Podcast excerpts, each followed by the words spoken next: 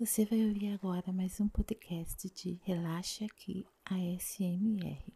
Lembrando que esse perfil está presente agora nas principais plataformas de podcast para sua total comodidade. Então aproveite! Hello! Olá pessoal! Hoje eu vou fazer aqui uma leitura muito especial. Vou falar sobre alianças de casamento eu estava lendo aqui a revista Noiva, que eu adoro, e resolvi fazer essa leitura porque realmente achei uma matéria muito interessante, sabe? Muito inovadora. As dicas aqui desse designer de joias, né? Ele se chama Antônio Bernardo ele é conhecido internacionalmente, um designer realmente renomado. Tá? Então acho que é legal esse áudio aí para quem está pretendendo se casar, para quem já é casado, está pretendendo renovar os votos, né? Quem sabe fazer algo novo com relação às alianças para representar aí né, o restante do tempo que vocês têm que permanecer juntos aí, né, nessa renovação de votos. Então, fica a seu critério, tá?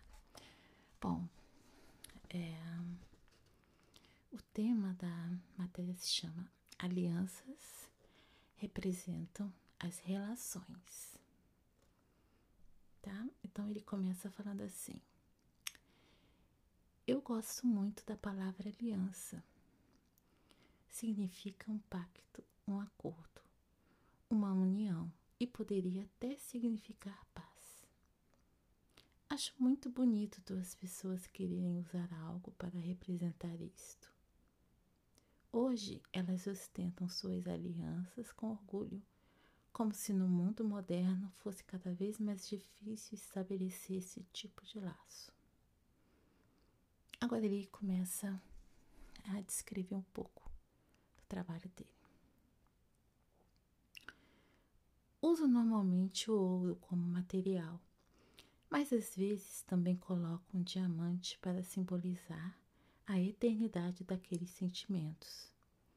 O diamante mantém vivo o brilho daquele acordo. Dessa eu não sabia, gente. Legal, né? Faço alianças de vários tipos, mais finas, mais largas.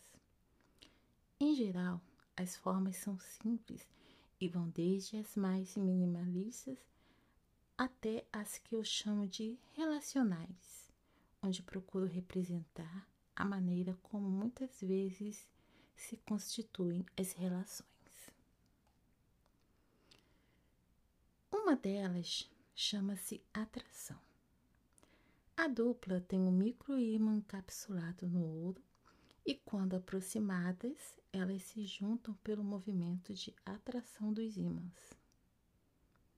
Como a mágica que acontece quando uma pessoa se sente atraída por outra.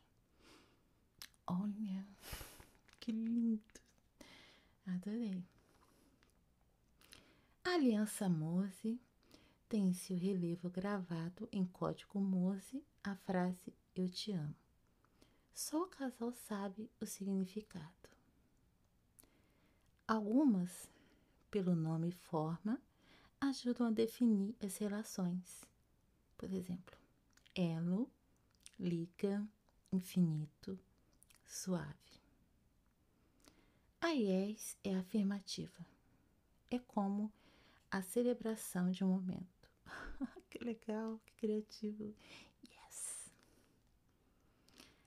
Técera conta a história de quem constrói a relação pedacinho por pedacinho.